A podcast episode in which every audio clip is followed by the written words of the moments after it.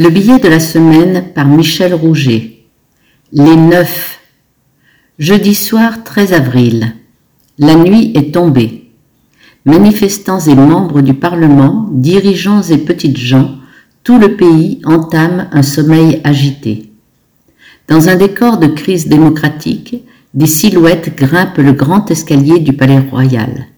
Les neufs, le Conseil, le cénacle suprême auquel tout le monde doit se soumettre, les vieux gardiens de la Constitution, 72 ans en moyenne, surtout mâles, six hommes, trois femmes, tiennent leurs fonctions du président Macron, deux, et de son lieutenant Ferrand, deux, du président conservateur du Sénat Larcher, trois, de leur prédécesseur socialiste, deux.